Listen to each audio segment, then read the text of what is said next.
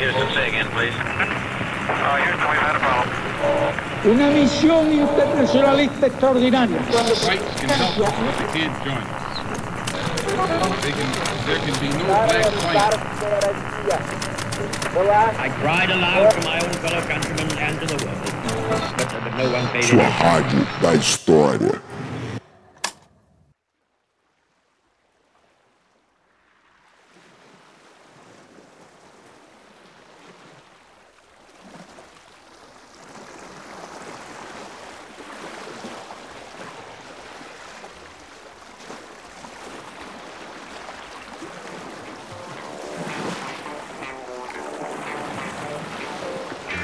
Dia, boa tarde, boa noite, tripulantes. Aqui quem fala é o Rafinha e eu sou o marinheiro que comanda esse motim.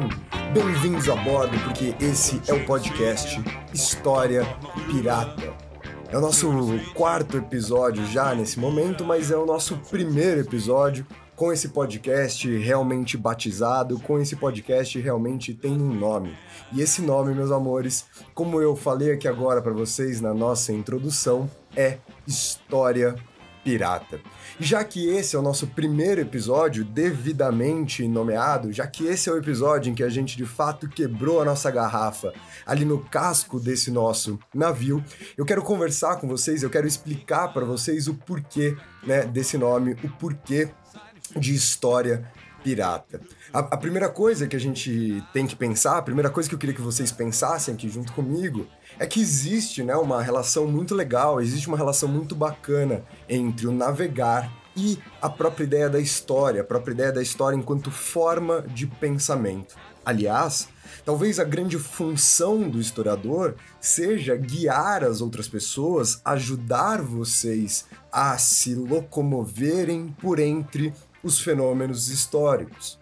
Sempre que eu estou apresentando para uma sala de aula, sempre que eu estou apresentando para alguns alunos, né, a ideia geral de história, principalmente a ideia geral daquilo que eu defendo enquanto né, sendo história, eu gosto sempre de ler um trecho de um poema né, do Alfredo Bose, cujo nome é O Tempo e os Tempos.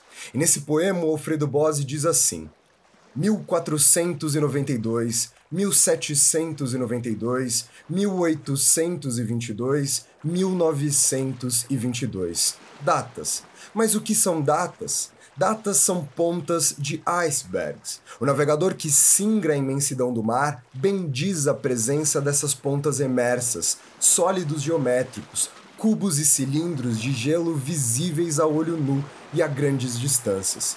Sem essas balizas naturais que cintilam até sob a luz noturna das estrelas, como evitar que a nau se despedace de encontro às massas submersas que não se veem?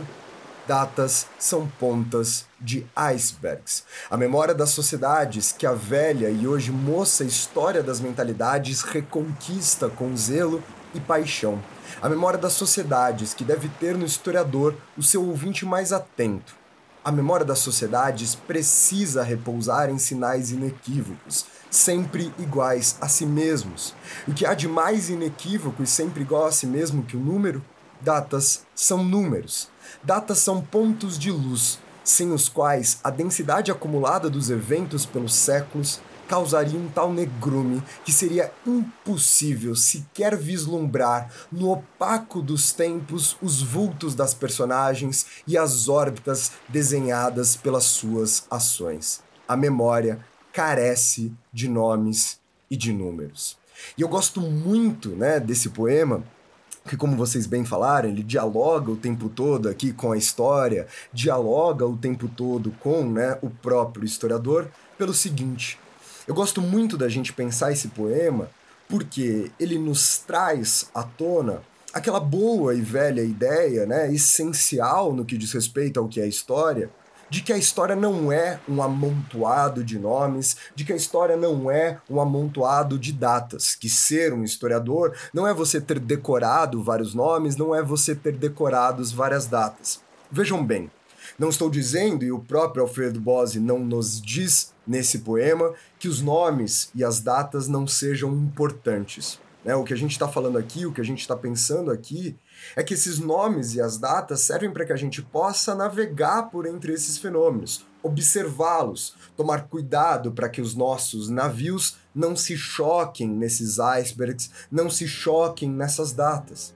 Mas a gente tem que lembrar que embaixo, né, do iceberg, que embaixo daquela pontinha de gelo que a gente vê, né, sobre o mar, a gente tem uma massa inacreditavelmente maior submersa. Talvez, né, a grande função do historiador seja lembrá-los em meio a essa nossa navegação que não basta a gente olhar para a superfície. Talvez a grande função do historiador seja a gente aprender a mergulhar a cabeça por debaixo d'água. E esse senso, né, de curiosidade, esse senso, esse desejo de ir atrás, de conhecer mais, de buscar compreender sempre melhor as coisas que exige, né, o tempo todo de nós que estamos aqui estudando história. A figura do pirata, né, principalmente né, a figura literária, a figura do pirata do mundo da ficção, a figura do pirata do mundo fantástico, ele sempre foi representado com alguém de coragem, um espírito de aventura e talvez até mesmo uma certa rebeldia. Rebeldia essa necessária para que a gente nunca se conforme com aquilo que está acima d'água, para que a gente nunca se conforme apenas com a ponta desse iceberg.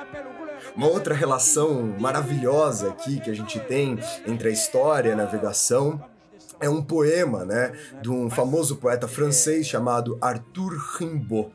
Ele escreve no século XIX, mais precisamente em 1871, é um poema intitulado O Barco Bêbado. Inclusive é esse poema sendo recitado né, por Léo Ferré que a gente está escutando aqui agora, nesse momento. Les ayants cloués au poteau de couleur, au poteau de couleur. Les ayants cloués nus au poteau de couleur.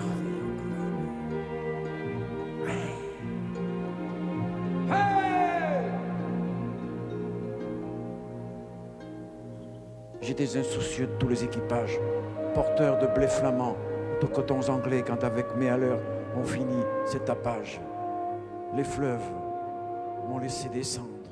E o Arthur Rimbaud, ele, o tempo inteiro, né, pensa a história como esse barco que estando aí analogamente bêbado, ele navega sem um destino estabelecido, né? Ele navega sem um propósito, ele navega por entre as improbabilidades. E como a história, assim como esse barco bêbado, sem caminho, sem destino, sem ali um trajeto pré-estabelecido, ela normalmente, né, nos toma de surpresa. E isso também é uma questão metodológica bastante importante quando a gente estuda história. Por quê? A gente não pode, em hipótese nenhuma, cometer o erro mais comum quando você está estudando história, que é qual? Que é o erro de tentar prever o passado.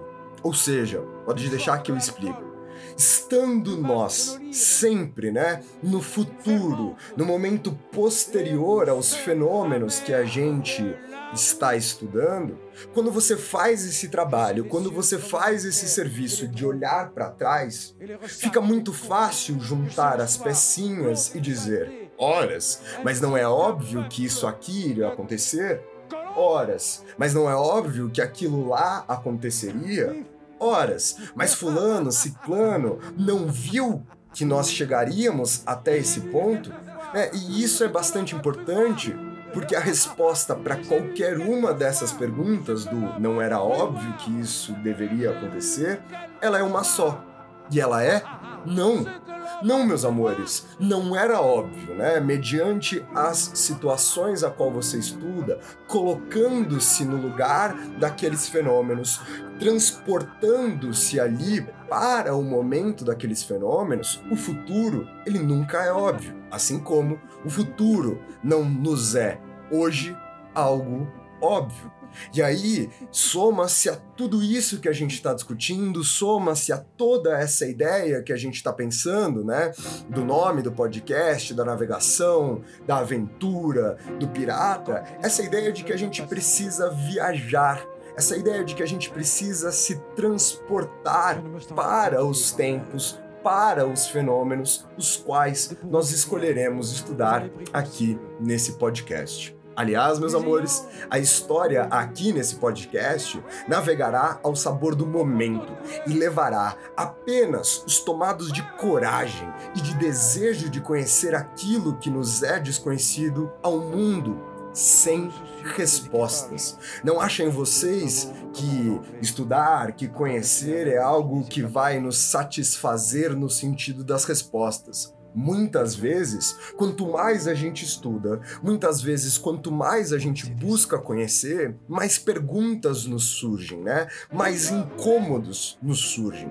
E essa viagem, a qual a gente começa a fazer aqui agora, ela nos levará a um mundo que, além de não ter respostas, na maioria das vezes, vai nos incomodar cada vez mais. E é exatamente esse incômodo, é exatamente essa insatisfação que vai nos impulsionar a navegar para mares cada vez mais distantes, a navegar para mares cada vez mais desconhecidos.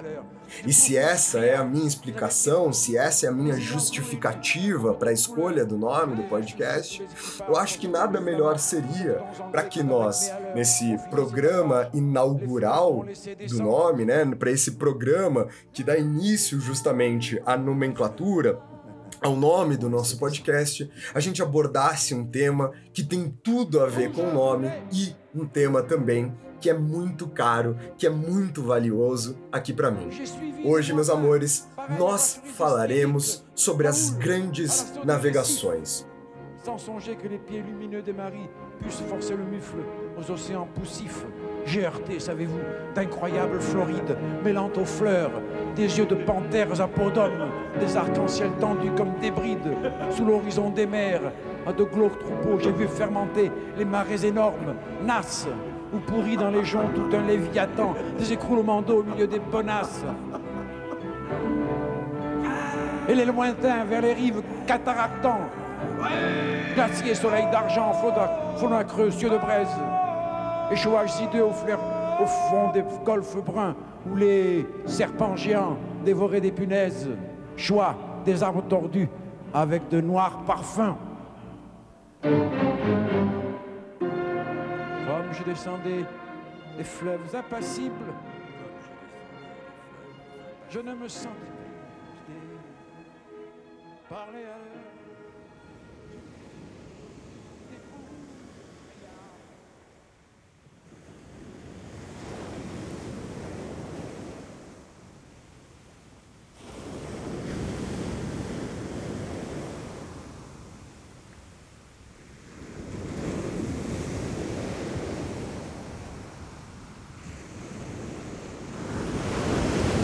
nós iremos falar sobre a chamada expansão ultramarina, aquela que acontece por volta né, dos séculos 14, aquela que acontece por volta dos séculos 15.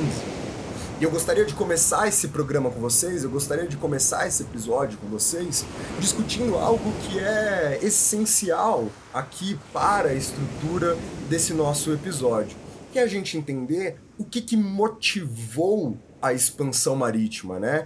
Quais são as coisas que colaboraram para que esse processo fosse possível? O que, que acontece ali no Ocidente europeu para que de fato né, houvesse esse impulsionamento nos descobrimentos, esse impulsionamento nas navegações, esse impulsionamento nas viagens ultramarinas. E eu quero começar dessa discussão justamente debatendo com vocês alguns problemas atrelados ao senso comum. É, eu acho que esse podcast, até mesmo pela minha né, formação e pelo meu trabalho já há muitos anos sendo professor, professor de curso pré-vestibular, professor de ensino médio, é a gente tentar ir um pouco além, muitas vezes, né, do senso comum. É a gente tentar romper com aqueles paradigmas de uma aula de história formalizada, de uma aula de história de decorar, de uma aula de história de causas e consequências simplistas.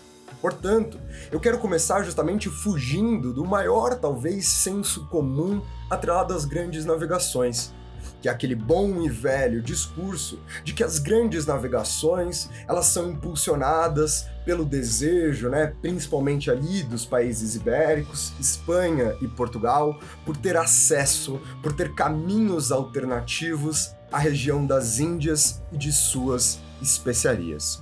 Isso não está errado. Óbvio que isso não está errado. Agora, gente, vocês acharem vocês partirem da premissa, né, de que alguém em pleno século XV entra num navio, o qual nós já discutiremos daqui um pouco nesse nosso programa, é extremamente debilitado do ponto de vista técnico, um navio o qual é extremamente vulnerável às condições climáticas, vulnerável às intempéries do próprio oceano. Achar que alguém entra num navio para passar 30, para passar 40 dias ali, dependendo dos ventos, com escassez de água potável, muitas vezes sob condições extremamente precárias, né? Não só de você deitar, dormir, mas também de alimentação, por condições precárias sanitárias. E essa pessoa vai lá para comprar o quê? Pimenta do reino, cravo da Índia? Achar que alguém se expõe né, a um gigantesco perigo desses, como é, como é o perigo atrelado às grandes navegações, única e exclusivamente para comprar alguns temperos, é reduzir toda essa formatação, é diminuir todo esse aspecto qual a gente está debatendo aqui né, nesse programa de hoje, de uma forma extremamente simplista. Repito, Nada disso que a gente falou está errado. Né? O problema, o erro, é reduzir a apenas isso. Porque talvez a primeira coisa que a gente tenha que pensar aqui seja entender né, por que das especiarias. O que, que as especiarias representam para esse mundo do século XV. Obviamente, aqui, quando eu falo frases como esse mundo, a gente não está falando sobre o planeta Terra inteiro. Obviamente que a gente está falando sobre a Europa Ocidental e ainda mais, que a gente está ainda generalizando essa Europa Ocidental. Lembrem-se vocês que no programa passado, aqui com meu amigo e professor, né, Daniel Gomes, lá da UNB, a gente estava mostrando justamente para vocês como aquilo que a gente chama de Idade Média, né, é uma generalização muito grande como na verdade a Europa Ocidental passa por uma série de especificidades. Mas, feito essa ressalva, é em cima dessa generalização que nós estamos trabalhando aqui agora. Então, qual é a importância das especiarias em meio a essa Europa Ocidental na passagem da Idade Média para a Idade Moderna? E, obviamente, há uma relação aqui clara entre as especiarias e, portanto, entre as navegações e a economia. Porque, afinal de contas, essa parcela da Europa Ocidental a qual a gente está se referindo, ela está né, passando pela crise do modelo feudal, pela crise do modo de produção feudal e pela formatação de um novo modelo econômico pelo menos, um novo modelo econômico para aquela região. Modelo econômico esse pautado numa economia de excedentes. Ou seja, meus amores, a gente está deixando um modelo econômico lá do mundo feudal. De novo, mundo feudal é uma gigantesca generalização da minha parte, mas a gente está deixando esse modelo econômico do mundo feudal pautado numa economia de subsistência e criando uma nova formatação econômica que visa produzir excedentes para que eu troque esses excedentes por questões, por produtos essenciais à minha vida. Será que a gente pode já chamar essa economia de excedentes de capitalismo, ou pelo menos de um pré-capitalismo, ou sei lá, de um proto-capitalismo, ou algo do tipo? Esse com certeza, né, seria um debate extremamente importante. Eu acho que é um debate que eventualmente nós traremos aqui para o nosso podcast. porque é um debate que vai envolver a gente pensar o Weber, vai envolver a gente pensar o Brodel, vai envolver a gente pensar o Marx e o que esses pensadores, que eu estou listando aqui, principalmente porque são pensadores que vão discutir essas formas de capitalismo do século XV, do século XVI, XVII, esses são formas do capitalismo para um outro programa. Por hora, como eu também já mencionei para vocês no nosso primeiro episódio, aquele episódio sobre o sistema colonial, quem não escutou, quem está vendo aqui, quem está escutando, quem está ouvindo o podcast pela primeira vez, pode ir lá, né, ouvir o nosso primeiro episódio, que é um episódio sobre o sistema colonial. Ali eu cheguei a comentar com vocês que independentemente, né, de chamar ou não de capitalismo, que nós denominaríamos esse modelo econômico por mercantilismo. E há duas questões do mercantilismo que relacionam-se diretamente com as grandes navegações. A primeira questão muito forte do mercantilismo em relação às grandes navegações é lembrar que a Europa está nesse momento justamente pelo fortalecimento dessa economia de excedentes, pela retomada da importância das relações comerciais, por uma intensa monetização da economia do Ocidente europeu nesse momento, a Europa está passando por uma escassez, por uma falta de metais preciosos. E uma das características do mercantilismo é justamente essa ideia sobre a necessidade de acumular metais preciosos. As navegações, todas elas, elas sempre estarão também em busca desses metais preciosos. A navegação, todas elas, sempre estarão atrás de grandes jazidas de prata, de grandes jazidas de ouro e assim por diante.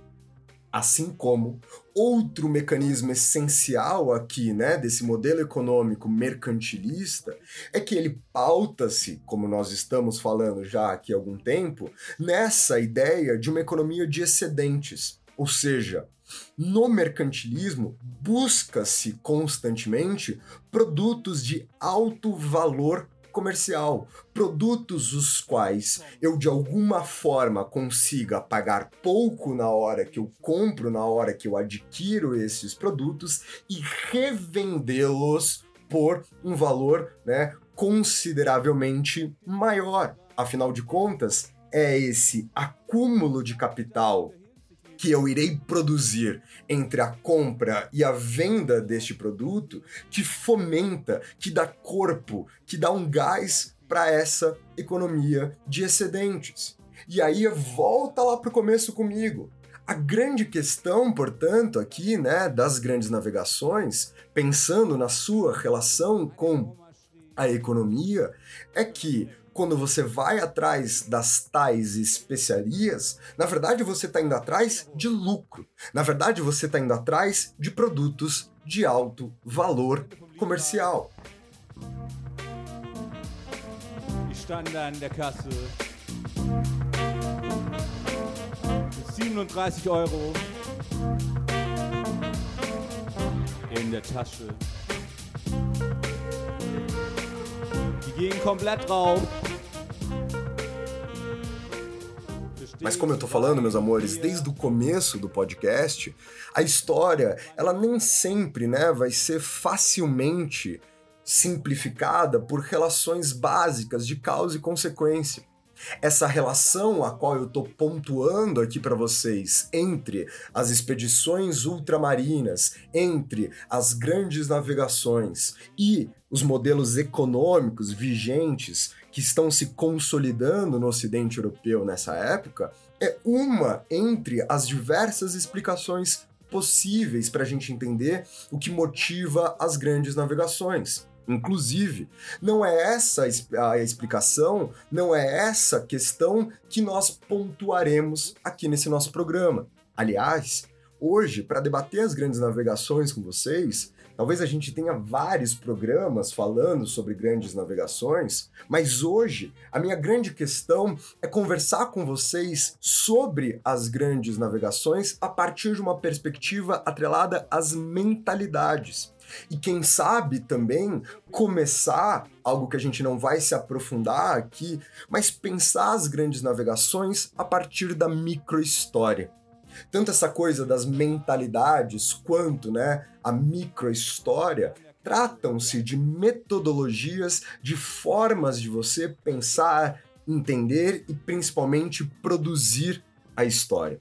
Quando a gente fala numa perspectiva das mentalidades, a gente está se focando para que a gente possa, né, ser aqui um pouco mais rápido, para que a gente possa aqui ser um pouco mais direto e não ficar preso nessas questões metodológicas por muito tempo, né? Eu quero dizer para vocês que a gente está pensando a partir do, das possibilidades do pensar, né? Quando a gente fala na perspectiva das mentalidades, o exercício que o historiador está tentando realizar é tentar entender quais eram as possibilidades do pensar naquele fenômeno histórico, naquele recorte histórico.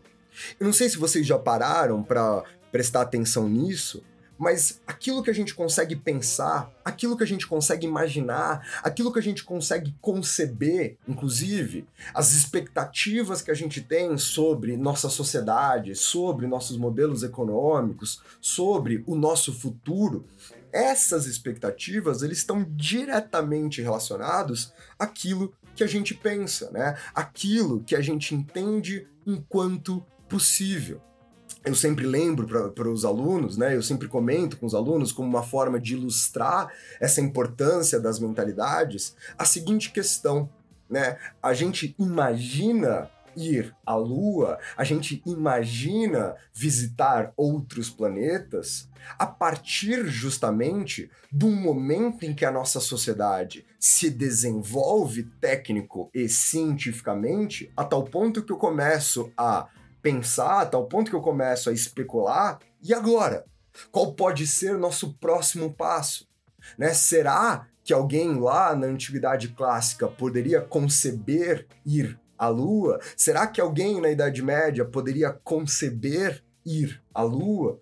É, é curioso a gente pensar como essas nossas é, expectativas mais ficcionais, mais distantes da nossa realidade, presente, ainda assim elas dependem desta própria realidade presente. Então, isso é um pouco, né, obviamente que bastante simplificado, do que significa a história das mentalidades. O que a gente chama de microhistória, né, que são uma, que representa uma metodologia que fica muito forte graças ao trabalho do Carlo Ginzburg, da Natalie Simon Davis, que é tentar olhar para grandes fenômenos a partir de indivíduos. E principalmente a partir de indivíduos que não são concebidos, pelo menos usualmente, como sendo protagonista daqueles fenômenos. Ou seja, não é, por exemplo, olhar para a história da reforma protestante né, a partir da figura do Lutero, a partir da figura do Calvino. Mas olhar para a história das reformas protestantes, olhar para aquele período a partir, por exemplo, né, de um indivíduo, de um camponês, de um artesão, é um pouco disso que, por exemplo, o próprio Carlo Ginzburg faz numa das suas obras, né, fundadoras daquilo que a gente pensa enquanto microhistória, que é o queijo e os vermes. Então, como é que a gente pode olhar voltando aqui agora, né, para perspectiva das grandes navegações, a partir dessa ideia, a partir dessa metodologia das mentalidades e da microhistória. Horas, a gente pode pensar as grandes navegações a partir do que, que permite, a partir de que chavinha que vira na Europa, se é que a gente vai ver uma chavinha de fato virar nesse momento, para que a gente possa querer ir atrás desse desconhecido, né? E a gente pode também pensar isso de metodologicamente a partir da microhistória, olhando para os indivíduos que têm esses desejos, olhando para os marinheiros, olhando para aqueles que topam, olhando para os indivíduos, né, que escolhem de peito aberto partir em direção a um completo desconhecido. Porque, gente, eu não sei se vocês têm essa noção, eu não sei se vocês conseguem conceber isso aqui que eu tô querendo apresentar para vocês, mas o mundo, dentro dessa perspectiva europeia, lembra que a gente sempre tá contando, lembra que a gente sempre tá fazendo essa narrativa a partir de uma perspectiva eurocêntrica, sim, né? A partir de uma perspectiva europeia. O mundo após o Oceano Atlântico, ele é o completo desconhecido talvez, né, a única coisa que a gente possa é, fazer uma analogia, comparar, que seja mais perto, que tenha mais proximidade com a realidade de vocês, seja se a gente pensar a expansão ultramarina e o que foi a corrida espacial lá nas décadas de 1950, lá nas décadas de 1960. Eu estava até agora fazendo um pouco dessa relação justamente para chegar aqui, porque são fenômenos semelhantes né, em muitos aspectos, principalmente nesse aspecto da mentalidade. Imaginem vocês o que passa na cabeça de um astronauta, mano, sentado num foguete lotado de combustível. Imaginem vocês o que passa na cabeça de um astronauta quando ele senta num foguete sabendo que antes daquele foguete, 10, 15, 30 outros, sei lá, explodiram em pleno ar. Que desejo há na cabeça desse astronauta, que vontade há na cabeça desse indivíduo, na cabeça desse ser humano, que faça com que ele escolha, ciente. Isso é importante, né? Ele tem consciência do perigo, ele sabe ali das dificuldades o qual ele passará e ainda assim ele topa essa questão temos que tomar alguns cuidados. Apesar de eu estar tá fazendo essa relação entre a expansão ultramarina e a corrida espacial, né, a comparação termina aqui. A comparação termina basicamente, né, nessa questão do que a gente pensa do desconhecido, do enfrentar o desconhecido. Por quê? A gente não pode fazer essa comparação direta em todos os seus aspectos pelo seguinte, né? As expedições ultramarinas, elas não possuíram, elas não tiveram um planejamento organizado, direcionado, como, por exemplo, aquele impulsionado justamente pelo período da Guerra Fria, que é o contexto histórico da década de 1950, que é o contexto histórico da década né, de 1960, que eleva que empurra a corrida espacial adiante. A gente tem vários estados ali juntos, reunindo forças, reunindo pesquisas a fim de um mesmo propósito, né? Ainda que a gente tenha a competição ali estabelecida, né, entre o bloco capitalista liderado pelos Estados Unidos e o bloco socialista liderado pela União Soviética. Aqui mediante o século XV, mediante o século XVI, mediante esse contexto das grandes navegações, nós não veremos né, essa reunião, essa organização de esforços em prol do seu desenvolvimento, em prol das chamadas conquistas ultramarinas. Então a gente vai aqui agora abraçar essa ideia né, de pensar as navegações pelo desejo de conhecer eu queria ler mais uma vez um poema aqui nesse programa com vocês, que é um poema inglês chamado The Seafarer, né, no qual diz o seguinte: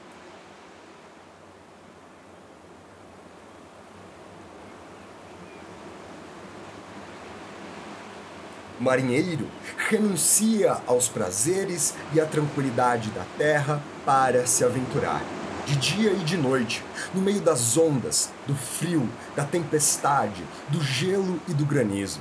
Apesar de todos os perigos, sente o fascínio pela inquietação do mar. O meu coração obriga-me a aventurar-me sobre o mar sem fundo, no tumulto das ondas salgadas, em todo o tempo, o desejo do meu coração incita meu espírito à viagem, para que possa buscar ao longe a terra dos estrangeiros. E é nesse convite, né, nesse convite à coragem, nesse convite à aventura, que a gente começa a aprofundar, né? Desculpa pelo trocadilho, mas que a gente começa a se aprofundar em toda essa questão.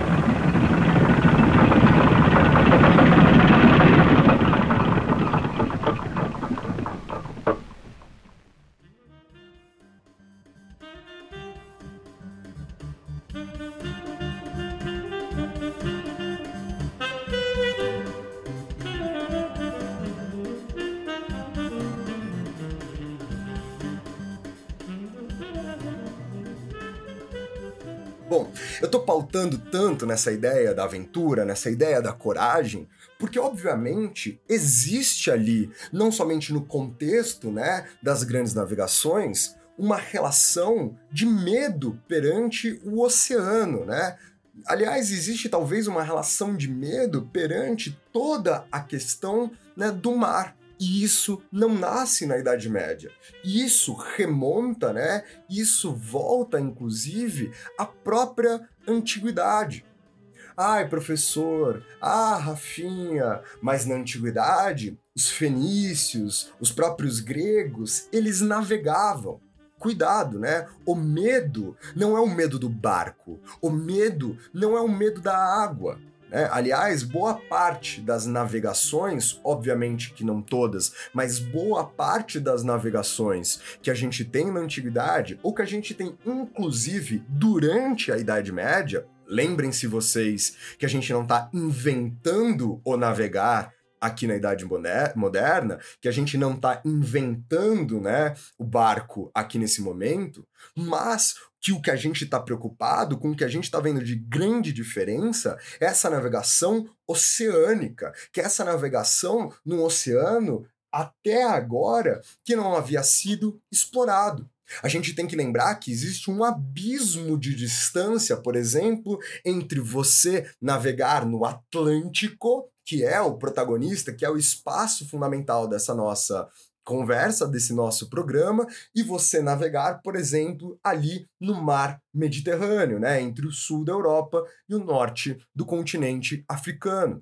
Durante a antiguidade, os gregos também os romanos e até mesmo né, alguns reinos que formam-se ali no norte da África, eles tinham sim ali um domínio sobre a navegação mediterrânea, né? Uma navegação muitas vezes de cabotagem, mais próximo da costa, sempre próximo à terra. Gente, o que está em questão aqui é você estar tá no meio de um barco, olhar para sua direita e não ver nada além de água. O que está em questão aqui é você estar tá no meio de um barco, olhar para sua esquerda e não ver absolutamente nada, ao invés de água. É você girar 360 graus, né, na proa ou na popa de um navio e você não vê nenhum resquício sequer de terra, né? É essa é, é, o bagulho que assusta, né? É essa é a questão que nos traz essa ideia do medo, é essa questão que nos traz tudo isso que eu estou tentando, né, transpassar aqui agora para vocês com essa nossa conversa. O oceano na antiguidade, principalmente o oceano dentre né, os gregos, ele sempre assumiu essa cara do mundo fantástico a gente poderia ficar aqui, né, por muito tempo enumerando algumas questões que trazem uma relação entre o campo mítico, o campo né, da mitologia grega e o próprio espaço do oceano. A gente tem, por exemplo, a história de Jasão e os Argonautas. Vale lembrar que alguns trabalhos de Hércules, né, na famosa, no famosa obra Os Doze Trabalhos de Hércules, eles acontecem ali no oceano. Aliás, vale lembrar que as colunas de Hércules, elas representam justamente o Estreito de Gibraltar e que muito tempo depois, né, muito já durante a Idade Média, já nesse início da Idade Moderna, ainda assim nós utilizaremos a expressão colunas de Hércules para fazer referência a Gibraltar.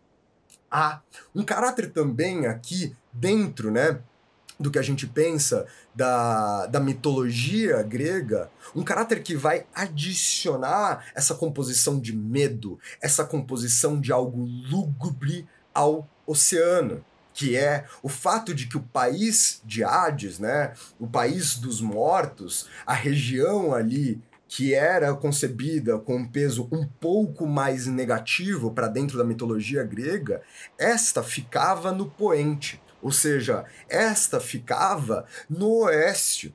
E meus amores, pensem comigo, né? A oeste de né, da, ali da Península Balcânica, a oeste ali das ilhas do Mar Egeu, ou seja, a oeste da região da qual dispõem-se, se estabelecem as chamadas poleis gregas, fica o Atlântico. Ou seja, não somente o oceano, mas a própria direção a qual ele estava estabelecido a partir aí da perspectiva grega, ela carrega esse aspecto negativo. Ela carrega esse aspecto, né, com um peso um pouco mais lúgubre, como eu havia falado para vocês. Mas nem tudo ali na antiguidade grega, nem tudo ali era vista como negativo em relação ao mar, em relação ao Oceano Atlântico. Vamos lembrar que, por exemplo, em Homero, né, na Odisseia, aparece ali a questão dos Campos Elíseos. Vamos lembrar que no Homero a gente vê justamente Odisseu retornando, tentando retornar a Ítaca, né? E muitas vezes por entre os mares. Diz assim, né, um pedaço da Odisseia. O navio chegou aos confins do profundo oceano, onde surge a cidade dos Cimérios, sempre envolta em neblina e em nuvens. Nunca o sol brilhante os visita com sua luz, nem quando sobe para o céu cheio de astros, nem quando do céu se inclina para a terra, pois uma noite ali se estende sobre os pobres mortais. Lá chegando, impelimos o navio para a praia, desembarcamos as redes e, seguindo o curso do oceano, fomos ter ao lugar indicado por Circe.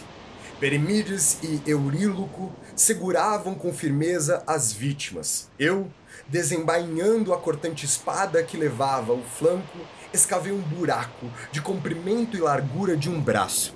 Em seguida, ali despejei uma libação para os defuntos. Primeiro mel, e leite, depois suave vinho e, por fim, água, e por cima espargi a branca farinha, e dirigi uma ardente prece às lânguidas sombras dos mortos. De volta a Ítaca, haveria de imolar em minha casa uma estéril vaca, a melhor da manada, enchendo a pira de esplêndidas ofertas a Tirésias, em particular prometi sacrificar uma res negra, a mais bela de todo o rebanho. Reparem vocês, portanto, que nesse desejo de enfrentar os perigos, alguns dos quais né, nós temos aqui descritos nessa passagem, você busca apoio nos deuses, você busca apoio e principalmente você busca proteção aos deuses. E nós vemos aqui Odisseu alegar que irá retribuir essa ajuda a partir de oferendas.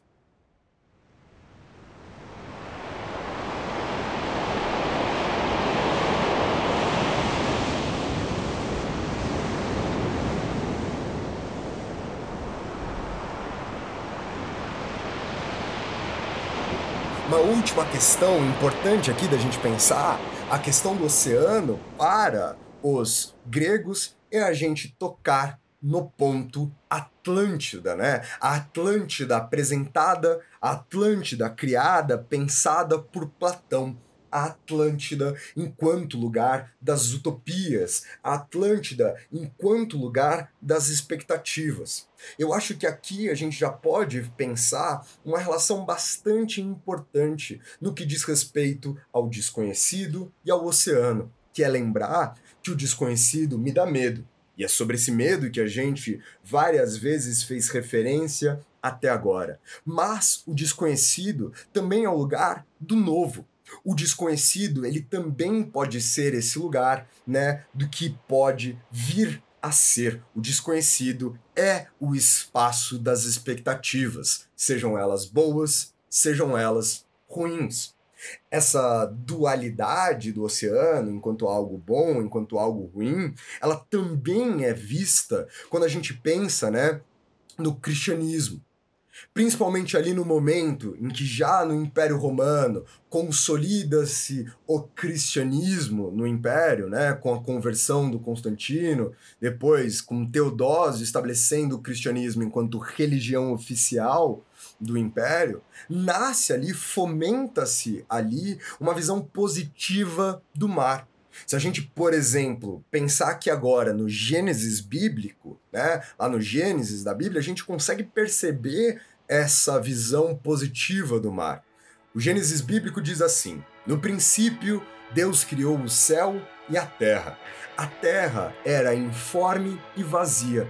As trevas cobriam o abismo, e o Espírito de Deus movia-se sobre a superfície das águas. Deus disse: haja um firmamento entre as águas para as manter separadas umas das outras. Deus fez o firmamento e separou as águas que estavam sob o firmamento. E assim aconteceu.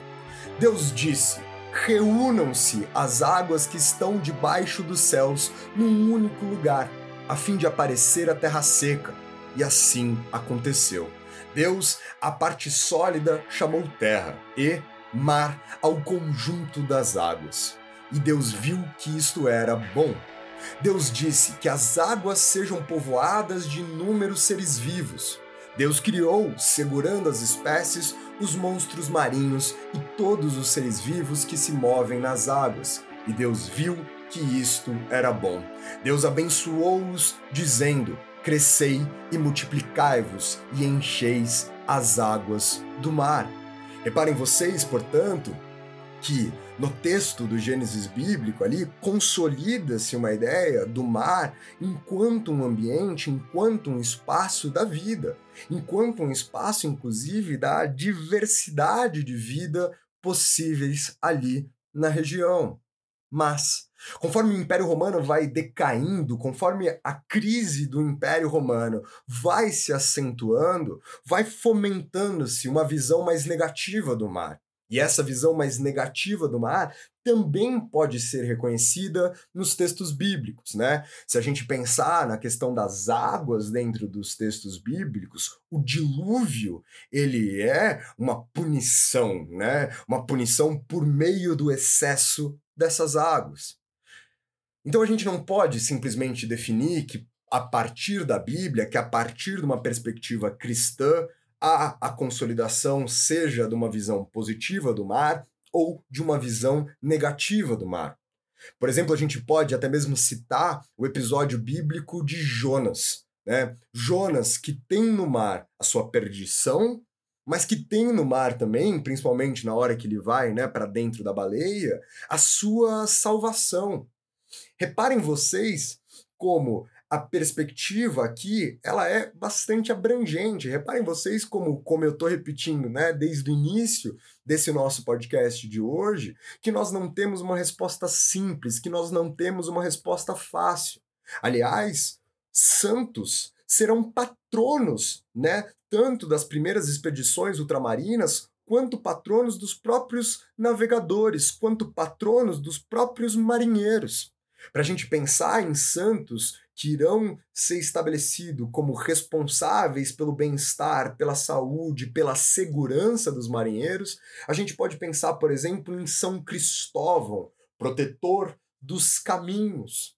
Nós tivemos, né, dentro da narrativa cristã, dentro da narrativa católica, inclusive santos navegadores, como é o caso de São Brandão, como é o caso de Santo Amaro, como é o caso, por exemplo, de São Telmo.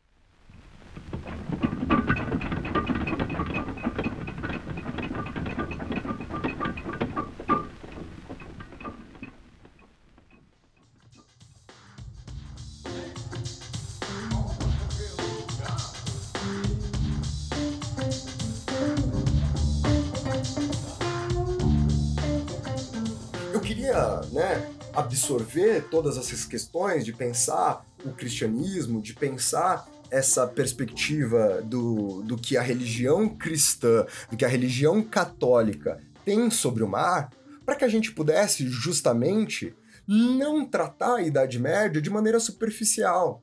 Porque muitas vezes a gente faz essa relação simplista entre a Idade Média ocidental né, e a fé católica e a Igreja Católica e ao cristianismo e acha que isso dá uma cara única para a Idade Média. E, gente, a Idade Média é extremamente plural, né? Inclusive as formas do catolicismo na Idade Média, elas também serão plurais. Aliás, os valores que a gente tem, inclusive, acerca do, dos seres humanos, dos indivíduos durante a Idade Média, também são valores plurais. Por exemplo, vocês acham mesmo, né, que ao longo da Idade Média a gente tem uma concepção rural acerca do oceano, ou seja, uma concepção de pessoas que estão ali para o interior, né, da Europa, que estão mais distantes do oceano? Será que a perspectiva, será que a, a, noção dessas pessoas, a relação dessas pessoas com o mar, com as águas, com o oceano, é semelhante à concepção de regiões mais litorâneas? Será que é semelhante à concepção ali de regiões mais urbanizadas? Porque a gente tem que acabar com esse mito de que a Idade Média é um espaço de ausência total e completa seja das relações comerciais, seja dos espaços urbanos. Nós temos espaços urbanos ao longo da Idade Média, nós temos espaços urbanos, né, é, inclusive com atividades comerciais ao longo da Idade Média. E muito desses produtos vêm do oceano. Muitos desses produtos vêm pelo mar. Muitos desses produtos vêm, por exemplo, né, do mar Mediterrâneo. Então a gente não pode, de forma nenhuma, achar que pelo fato do catolicismo ser uma questão preponderante ao longo da Idade Média, que a mentalidade, né, voltemos lá na nossa questão metodológica da Idade Média em relação ao oceano, em relação aos mares, seja exatamente a mesma. Como eu disse, como eu venho repetindo aqui para vocês, a gente tem no oceano ainda um espaço do desconhecido. E é interessante a gente pensar nesse desconhecido para não achar também que a Idade Média não tem nenhum desejo de conhecer. A gente vai se aprofundar já já sobre isso e nós veremos que existem diferentes formas de expressar esse desejo de conhecer. E há, sem sombra de dúvidas, uma forma desse desejo sendo estabelecida aqui na Idade Média. Por exemplo, no século 6 e 7, né, entre os séculos 6 e 7, aparece o Santo Isidoro. E o Santo Isidoro ele vai ter uma obra muito fundamental que são as etimologias. Santo Isidoro tentará trazer significado para as coisas. Né? Aliás, essa ideia da vontade, do trazer significado, é uma coisa que a gente atribui muito à Idade Moderna, atribui muito à razão da Antiguidade Clássica, mas esquece quando a gente pensa na Idade, na idade Média. Ou ainda, né? A gente acha que ela é inexistente ao longo da Idade Média, o que é mentira. Quando Santo Isidoro, nas suas etimologias, tenta entender a palavra oceano, ele pensa, primeiro, que o oceano pode ter derivado de celeritas. Né? Celeritas é aquilo que se movimenta com grande velocidade. E o oceano se movimenta, o oceano se transforma com muita velocidade. Ele também pensa que oceano pode derivar da palavra cianels, né, que vem do grego. Não sei aí se meu grego funcionou, não sei se a minha pronúncia de grego antigo foi correta, mas essa palavra, cianels, ela significava resplandecente, né? Como um círculo resplandecente que rodearia o globo terrestre. Essa ideia é uma ideia muito presente ali na, na Europa, né? De que toda a terra, todo o território, toda a porção terrestre aquela que era conhecida pelos europeus, ou seja, a Europa, o norte do atual continente africano, né, o oeste ali do continente asiático, de que tudo aquilo seria rodeado por oceano, de que aquilo seria o centro, né, de, da, da Terra, o centro de onde nós vivemos, e que toda essa periferia seria formada por água, seria formada por oceanos. Inclusive é dessa ideia que vai nascer aí uma dicotomia centro-periferia, uma dicotomia de que quanto mais longe do centro, que quanto mais longe da Terra, quanto portanto, né, quanto mais distante dessa região central, quanto mais para dentro quanto mais avançar sobre esses oceanos, maiores seriam os perigos. A gente pode inclusive dizer que, para o imaginário medieval, o oceano era como se fosse uma fronteira entre aquilo que é real, entre aquilo que é visível, entre aquilo que eu pego, entre aquilo que eu sinto e aquilo que estaria num campo mítico, aquilo que estaria no campo simbólico. muitas dessas ideias, muito desse imaginário, ele vai ser brutalmente reforçado por uma série de literaturas de viagem que, cara, que compõem, talvez, as principais formas de literatura desse período final da Idade Média, ali por volta do século XIII, ali por volta do século XIV. A gente poderia enumerar, mano, centenas de grandes obras da literatura né, de viagens. A gente poderia ficar aqui pensando não somente uma série de literaturas de viagem que aparecem aqui ao longo né, da Idade Média, como também literatura de viagem que vai fomentar ainda o imaginário europeu no século XVI, no século XVII. Mas para a gente referenciar né, uma literatura de viagem clássica ainda da Idade Média, a gente pode pensar no livro das Maravilhas, né, de Marco Polo e todas as suas experiências no Oriente. Aliás, vamos reforçar aqui o que a gente falou agora, né? O Oriente também sendo como algo mais distante do centro, lembra que para os europeus, né, a Europa, obviamente, é o centro do mundo, também seria um lugar mais místico, também seria um lugar mais perigoso, também seria um lugar mais atrelado a esse mundo fantástico.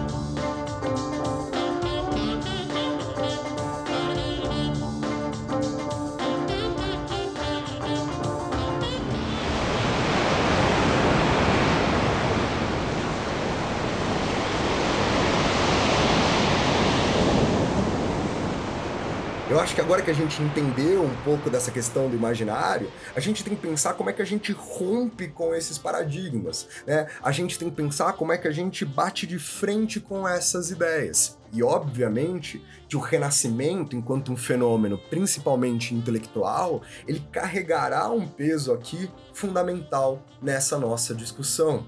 Lembrem-se, meus amores, que simplificar a ideia do renascimento como sendo, ai, volta à razão, ah, estamos agora com um pensamento completamente científico. Isso está errado. Lembra, inclusive, eu vou referenciar aqui mais uma vez um episódio né, do nosso podcast, que foi o episódio passado, o episódio 3 do podcast História Pirata, na qual eu e o Daniel Gomes falamos sobre essa passagem né, da Idade Média para a Idade Moderna. Episódio esse no qual nós analisamos sobre alguns aspectos as possíveis rupturas, as possíveis permanências nessa transição. E lá a gente faz esse reforço, né? Não achem vocês que o renascimento, não achem vocês que o antropocentrismo, né? Como a gente denomina essa forma de pensamento que vai começar a se consolidar a partir de aqui, seja algo que significa única e exclusivamente a razão na sua forma mais pura, a razão na sua forma mais profunda. De jeito nenhum. Mas, sem sombra de dúvidas, nós identificamos aqui agora um maior desejo de conhecer. E principalmente, meus amores, um desejo de conhecer mais próximo, mais atrelado a um desejo de conhecer empírico. Ou seja, Óbvio que os indivíduos, que os seres humanos ali que habitavam a Idade Média Ocidental Europeia também queriam conhecer. Mas muitas vezes esse conhecimento, quando vindo pelos padres, quando vindo pela Igreja Católica, quando vindo desse campo espiritual, quando vindo do campo religioso, já era o suficiente. Agora, talvez, essas pessoas que continuam, né, acreditando no que é místico, continuam acreditando no que é religioso, continuem acreditando em Deus, continuem muitas vezes sendo católicas, essas pessoas terão também adicionarão a esse desejo de conhecer, né, essa questão do eu quero ver com meus próprios olhos, eu quero pegar com as minhas próprias mãos.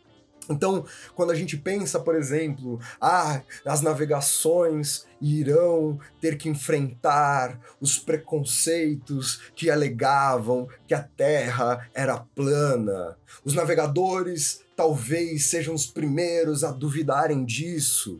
Não necessariamente, meus amores. Talvez os marinheiros, os navegadores, talvez as grandes navegações não estejam necessariamente, óbvio que elas farão isso a partir do tempo, né? Mas que elas não estejam necessariamente pensando em bater de frente com os paradigmas medievais, mas que talvez esse desejo do conhecimento empírico faça com que os navegadores queiram ver. Ver o quê? Ver a borda da Terra plana. Sei lá, gente. Ver os limites né, de onde a gente está. Reparem que não é necessariamente sobre duvidar, não é necessariamente sobre enfrentamento, mas é talvez uma questão sobre eu querer ver com meus próprios olhos, seja talvez uma questão de eu ter aquela experiência. Ai, mas os mares eram povoados por monstros. Talvez essas pessoas que a gente está tentando conhecer no podcast de hoje queiram ver esses monstros, queiram passar a mão na cara desses monstros, que seja. Né? O, o Jean Delumeau, uma das mais importantes referências que eu estou usando aqui né, no preparo desse podcast para vocês, no Civilização do Renascimento, ele diz o seguinte. O gosto pelo desconhecido e pelo mistério não podia deixar de atrair para fora da Europa os espíritos aventureiros todo um conjunto de mitos e de fábulas estimulou os ocidentais mais ousados no seu desejo de enriquecer e de alargar o domínio da Igreja de Cristo. Narrações fantásticas que se referiam sobretudo ao Oriente ornaram ao longo de toda a Idade Média a imaginação dos europeus. Várias dessas narrações remontavam à antiguidade, compilação de lendas e de espantosas descrições de estranhos animais e de homens monstruosos, citadas largamente por enciclopedistas e cronistas da Idade Média. A Índia era, por excelência para os ocidentais, o país do insólito e do maravilhoso. Aí pigmeus lutavam contra Grous e gigantes contra grifos. Neste país viviam homens com cabeça de cão, que rosnavam e ladravam, outros sem cabeça, mas que tinham os olhos na barriga, outros ainda que se protegiam do sol, deitando-se de costas e levantando um único, mas muito largo pé. Então, eu, eu, eu, gosto dessa descrição do Delumeau, porque talvez ela seja né, um bom ponto de confluência sobre aquilo que a gente estava conversando até agora.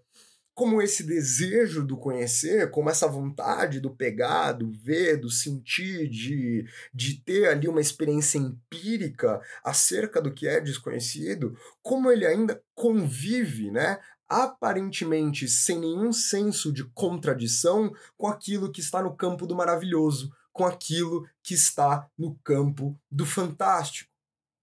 Agora, gente, do ponto de vista técnico, agora, do ponto de vista, né, de um desenvolvimento que a gente até pode aqui discutir se podemos ou não chamar de científico, é óbvio que há dentro desse processo, que há dentro desse campo de um pensamento de caráter antropocêntrico, mudanças que permitirão essas navegações.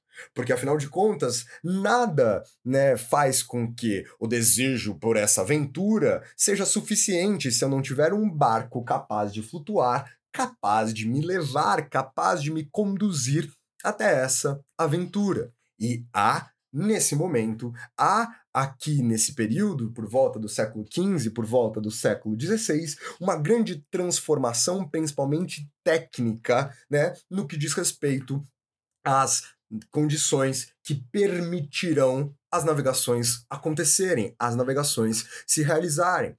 Cuidado, hein?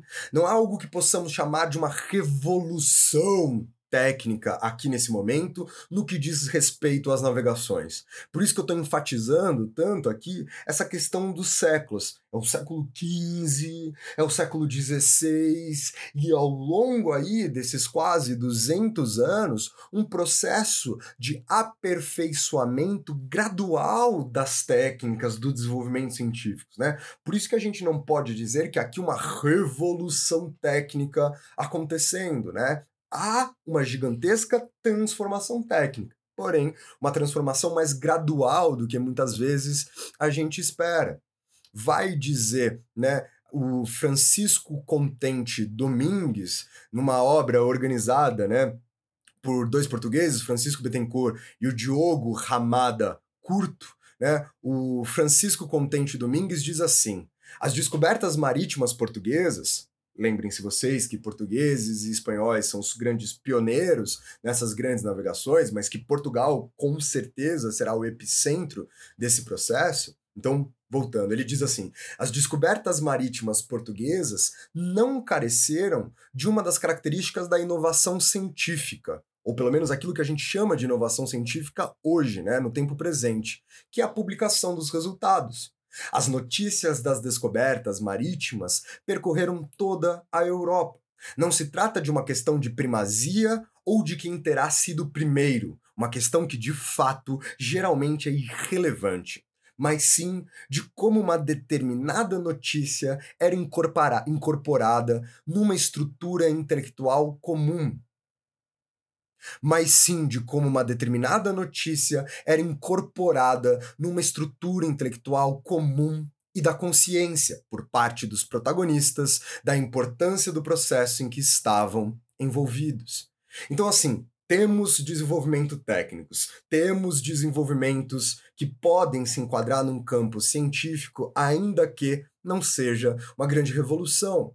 Se a gente pensar, por exemplo, né, no campo da cartografia, no campo da fabricação dos mapas, cara, há uma mudança inacreditável acontecendo aqui agora.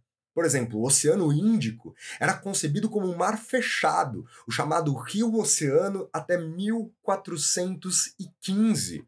Né? Em 1415 é quando aparece o primeiro mapa que põe ali o Índico numa condição de oceano, né? que põe ali o Índico sem ser um mar fechado. Aparecem também os chamados portulanos, que são mapas com o nome dos portos escritos perpendicularmente à costa, o que facilitava a navegação, o que facilitava inclusive a navegação né, de cabotagem. Aliás, aparecem também nesse momento mapas de cabotagem. A cartografia ela transforma-se numa questão tão fundamental, mediante essas mudanças, mediante tudo isso que a gente está vendo, que ela vira uma questão política, né? Cartógrafos eram disputados entre os reinos à tapa. Cartógrafos eram uma moeda de troca, eram algo que permitiria que um reino fosse mais forte, fosse mais poderoso do que os outros. Afinal, Voltem comigo lá no início da nossa conversa, quando eu estabeleci para vocês a relação entre as navegações, o sucesso dessas navegações e a questão da economia que se consolida pela Europa nesse momento. Voltando às questões técnicas, voltando às questões científicas, também tivemos instrumentos e técnicas de navegação né, formulados aqui nesse contexto. A ideia, por exemplo, de conectar uma agulha magnética, a rosa dos ventos, né? Colocar o centro dessa agulha magnética para que ela se locomova sobre essa rosa dos ventos, que é a ideia fundamental da bússola, né? Aliás, além da bússola, nós temos também o astrolábio, o quadrante, instrumentos esses que vão ser herdados principalmente pelos povos árabes. O aperfeiçoamento do cálculo das latitudes, os portugueses que irão aprofundar o conhecimento sobre os ventos alísios. Todo esse conjunto de questões, obviamente, facilitam, permitem aí esse desejo da aventura que a gente está falando. E é óbvio que se a gente está falando sobre navegações, que a gente está falando sobre né, as expansões marítimas, a gente não pode falar, deixar de falar, pelo menos, das embarcações. E principalmente um modelo de embarcação cuja a origem formal remonta ali mais ou menos a 1420, que é da caravela. Eu estou aqui mostrando para vocês uma falta de precisão né, no que diz respeito à ideia da caravela, porque é um pouco confuso nos documentos o que se chama caravela e o que se chama de nau. Por exemplo, muitas vezes ali a gente tem os dois sendo tratados como sinônimos, em outros documentos como coisas diferentes. Há documentos que claramente falam de naus quando eles queriam estar falando de caravelas e assim por diante. Mas, voltando aqui à caravela em si, ela vai ser uma embarcação que permite muito daquilo que a gente está discutindo, porque, primeiro de tudo, né, ela é uma embarcação bastante leve, com cerca mais ou menos aí de 150 toneladas. Uma embarcação que, primeiramente, tinha apenas dois mastros e que depois ganhará um terceiro mastro uma embarcação que conseguia navegar com ventos contrários, né? Uma embarcação que conseguia, inclusive, chegar mais próximo da Terra, ou seja, quando ela avistava um território, quando ela avistava a Terra, ela conseguia se aproximar ali da costa, pois o fundo, né, das caravelas era mais permissível a esse tipo de manobra, pois o, o fundo ali né, das caravelas eram fundamentais. A gente poderia ficar aqui, cara, durante muito tempo falando sobre o formato das velas, as velas quadradas, as velas triangulares, que sem sombra de dúvidas também serão essenciais nas grandes navegações, né? Vale a gente falar que naquela velha história de escola que Cristóvão Colombo sai com Santa Maria, a Pinta e a Nina em direção ao desconhecido, etc, etc, etc. Que, cara, que ele precisou, ali mais ou menos na região das Ilhas Canárias, reformar algumas das velas ali das suas embarcações para que elas atendessem né, as expectativas do vento, para que elas atendessem as expectativas das navegações e assim por diante.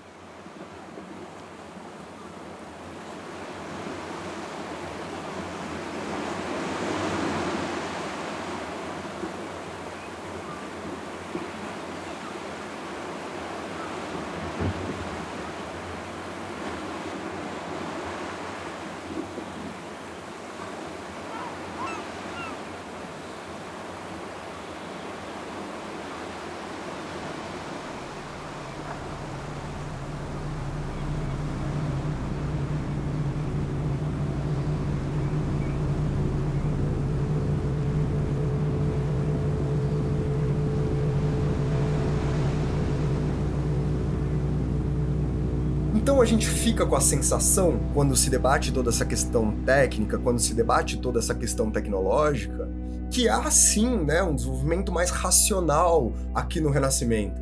Por que será então que eu faço questão, que eu e o Dani fizemos questão no último programa, no último episódio, de reforçar essa questão para vocês de que como o Renascimento ele não é tão racional quanto se pinta por aí? Porque mesmo mediante todo esse desenvolvimento técnico, mesmo mediante todo esse desenvolvimento científico que a gente está falando aqui, a gente ainda tem atrelado a ele, e eu repito, sem nenhum aspecto de aparência contraditória, a presença do misticismo. Né? A gente tem, por exemplo, um dos livros, uma das obras fundadoras ali, né, dessa questão técnica, que é o livro do João Batista Lavanha, ali na virada do século XVI para o século XVII, ou seja, já depois dessas primeiras grandes navegações. O João Batista Lavanha escreve aquilo que ele chama de o livro primeiro da arquitetura naval. E ali no livro primeiro da arquitetura naval, João Batista Lavanha fala sobre como as estrelas, as fases da Lua, eram essenciais ao corte de madeira que é uma questão que nós veremos também aqui entre algumas comunidades indígenas né, do atual território brasileiro. Ou seja, práticas que envolvem o empirismo, a observação, mas que também possuem um peso, que também possuem um caráter que não está diretamente atrelado ao campo científico, que não está diretamente atrelado né, ao campo da razão. Inclusive, a própria ideia de que os fabricantes de navio eram chamados de arquitetos navais nos mostra também como essa função, como esse trabalho de fabricação de navios era visto tanto como algo técnico, mas também era visto como algo artístico. A arquitetura era considerada nesse contexto como sendo a princesa das artes. O próprio Lavanha diz assim, né, no tal livro primeiro da arquitetura naval. Ele fala: pela eminência que ela tem sobre as outras, que chamadas erradamente de mecânicas, se praticam e exercitam sem professores, em pedra e na madeira e em metais, ela só dá razão das obras que delas fazem, se busca e se descobre nela coisas maravilhosas e escondidas, e só ela se aproveita das ciências certas, que são a aritmética e a geométrica, sem as quais é toda a arte vil e de pouco preço. E há que as possui, tanto delas, tanto tem de nobreza, como a comunicação destas e de outras disciplinas, com que se orna a arquitetura, se diferencia também das artes, que procedidas só dos sentidos exteriores, se alcançam com a experiência e se aperfeiçoam com o uso das mãos. Mas porque outras nobres se enriquecem também com várias ciências, convém que tenha a definição da arquitetura uma diferença própria e esta é aprovarem-se com seu parecer as obras que as outras artes acabam, atribuindo nobilíssimo e concedido só aos sábios e prudentes. Então reparem vocês como ele traz aí um peso, né? Uma mistura, um claro amálgama entre esse campo racional, entre o campo artístico, entre o campo místico. Até mesmo porque, gente, se a gente se ater única e exclusivamente essa questão técnica, essa questão científica para abordar complexo tema quanto são as grandes navegações, eu vou ter que lembrar vocês que as embarcações eram extremamente frágeis, que aliás que a maior parte dos navios afundava sem sequer cumprir o seu destino, sem sequer cumprir a sua primeira viagem. Os navios tinham uma vida útil extremamente curta. A maior parte dos navios conseguia fazer apenas uma viagem tanto que é um navio fabricado em Bassaim, né, em Mumbai, ali no Oriente, que ele era tido entre os portugueses como um grande navio excepcional, pois esse navio teria realizado seis viagens, meia dúzia de viagens. Portanto, a gente tem que entender ali, dentro da sua complexidade, dentro das né, diversas possibilidades de fomentar essas grandes navegações, as suas grandes questões. E se a gente está tentando entender a partir da maior gama né, de questões que nos trazem à tona essa ideia das mentalidades, a gente não pode esquecer também daqueles que estão a bordo. A gente não pode esquecer também aqueles que estão inseridos ali no navio.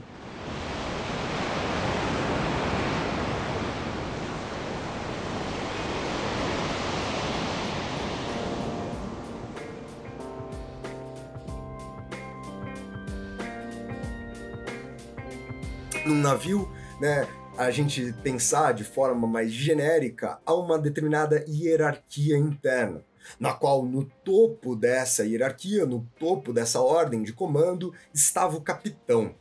Tão no topo que o capitão é um representante do rei, né? Os capitães dos navios, das frotas, são escolhidos pelos próprios reis de seus respectivos reinos. O capitão, afinal de contas, é a autoridade suprema sobre os homens e sobre as coisas dentro do navio.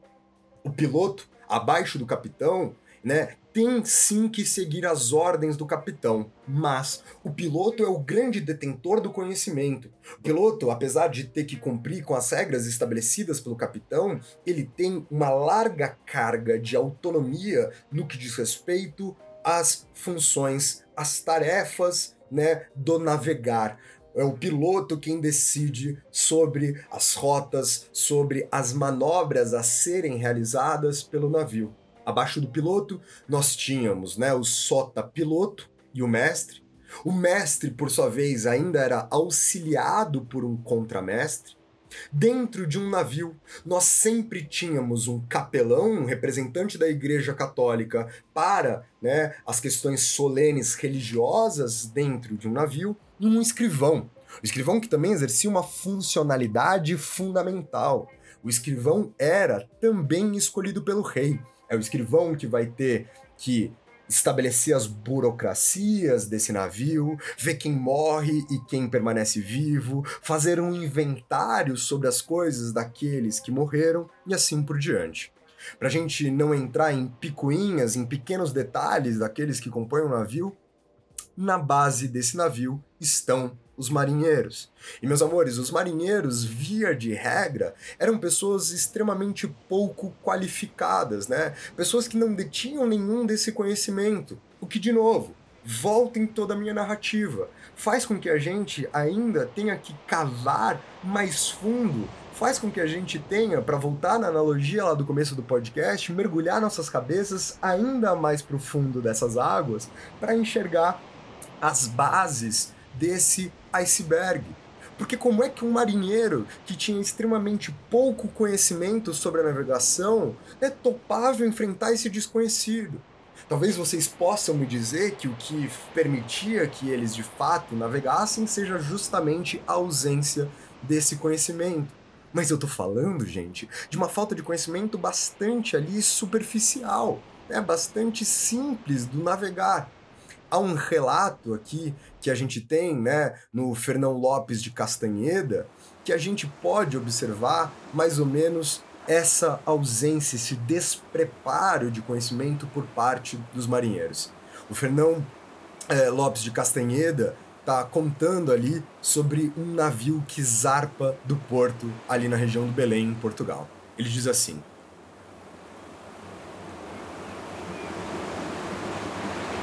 Foi o rei a sua nau para o ver partir, cuidando que fosse aquele dia sua partida. E não foi por ser o tempo contrário para isso. E assim durou até 25 de março, sem nunca assegurar para essa frota poder partir. E neste tempo se perdeu a nau de Pero da Inhaia, e, abonançando o tempo, o governador se partiu de Belém a 25 de março de 1505. E el rei foi por mar a vê-lo partir, e esteve até ver partir a frota, que se desamarrou com grandes gritos e estrondo de toda a sua artilharia e assim da torre de Belém. Ou seja, para facilitar vocês aqui, né, a, o arcaísmo com qual está escrito esse texto, a gente está falando, mano, sobre as, as pessoas, principalmente a figura do rei, observando uma nau, observando uma embarcação partir. E aí ele continua. E indo esta frota pelo rio abaixo, mandando os pilotos aos do leme que governassem a bombordo e a este bordo, como se costuma quando saem de algum rio, embraçavam-se os marinheiros, por não serem ainda versados naqueles vocábulos. Ou seja, Gritava-se no navio para que os marinheiros fizessem algo a bombordo do navio, gritavam-se aos marinheiros para que estes fizessem algo a este bordo do navio. E os marinheiros batiam cabeça, pois os marinheiros não sabiam o que significava bombordo e o que significava este bordo, né? Por não serem ainda, portanto, né, voltando aqui ao texto, versados naqueles vocábulos, principalmente os da caravela de João Homem. E quando haviam de governar a bombordo, que é da mão esquerda, governavam a este bordo, que é a direita.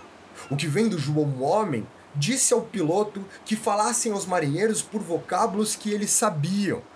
E quando quisesse, governassem a este bordo que dissesse alhos. E quando a bombordo, cebolas. E a cada banda mandou pendurar uma réstia dessas coisas. E como piloto, falou por aqueles vocábulos se não embaraçavam mais os marinheiros e governaram direito. Portanto, essa história conta pra gente que os marinheiros ali presentes não sabiam né, que bombordo significava esquerda, né, é, o, a origem de bombordo significar esquerda vem pelo fato das primeiras navegações ali no Atlântico, né, principalmente costeando o continente africano, ter ao seu lado esquerdo. Então imaginem vocês que você está saindo de Portugal e rumando em direção ao sul do continente africano pela costa do Atlântico a costa, a terra, a segurança sempre está do seu lado esquerdo. Então, bom bordo era o seu lado esquerdo e o este bordo, né, era o lado direito. E os marinheiros nem sequer conseguiam, né, se orientar por meio desses vocábulos, que são vocábulos simples do mundo da navegação. Então, o que que faz ali, né, o capitão e o piloto? Eles prendem de um lado do navio cebolas, Eles prendem do outro lado no navio alho. E aí, ao invés de falar direita e esquerda, né, eles falam alhos e cebolas. E os marinheiros olham o lado em que está o alho do navio e vão fazer algo daquele lado. Olham do lado que estão as cebolas do navio e vão fazer algo daquele outro. Então eu volto, né, na grande discussão que a gente está tendo aqui até agora, até para que a gente possa começar a concluir, né, essa que vai ser a primeira parte do tema Grandes Navegações. O que, meus amores, impulsiona marinheiros tão despreparados? O que, meus amores, impulsiona alguém rumo a um desconhecido tão grande, a um desconhecido, né, tão brutal dentro da mentalidade daquelas pessoas, a um risco tão grande do naufrágio, dos próprios medos, de enfrentar esse mundo fantástico que a gente não sabe se, se de fato existe ou não. Lembra que a gente, com a mentalidade daquele momento, não sabe se existe ou não.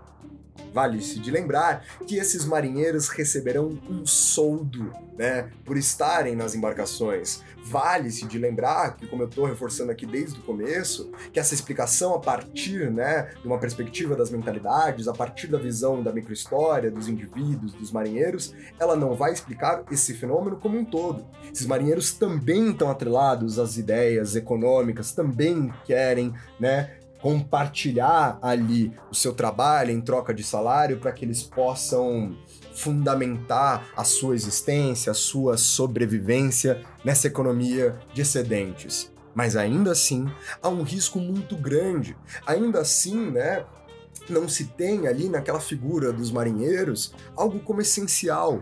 Então, pensar, imaginar o que, que motiva eles a entrarem nisso é a primeira coisa que eu quero que vocês comecem a pensar. No próximo programa, não necessariamente no próximo, mas em um próximo programa, eu quero que a gente ouça, eu quero ler aqui junto para vocês relatos das histórias desses marinheiros, para que cada vez mais a gente consiga conceber essa ideia, essa vontade, esse desejo de conhecer, que para mim é uma das coisas mais fascinantes da história e com certeza um dos aspectos mais fascinantes dessas primeiras grandes navegações das navegações ultramarinas. Por hoje, meus amores, nós ficaremos por aqui. O motim nesse navio continua acontecendo e vocês saberão mais sobre ele na próxima semana. Aqui quem falou vocês foi o marinheiro que lidera esse motim, o Rafinha. Vocês podem me encontrar nas redes sociais, principalmente no Instagram, no arroba.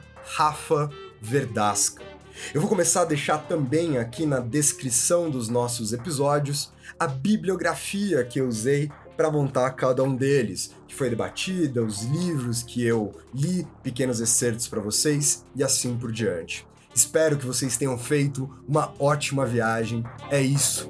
Falem tchau para mim, porque hoje nós ficamos por aqui.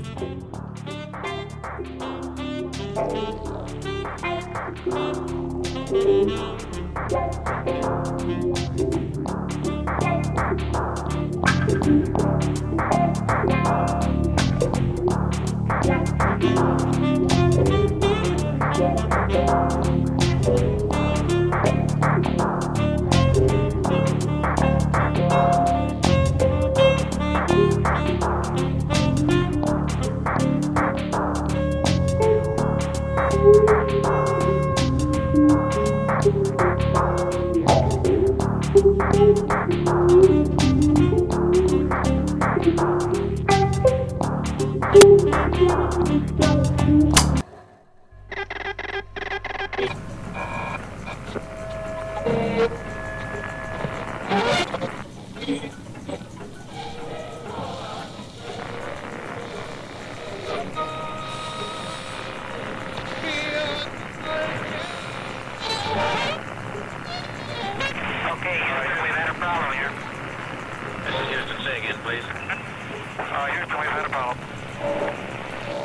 Una misión internacionalista extraordinaria.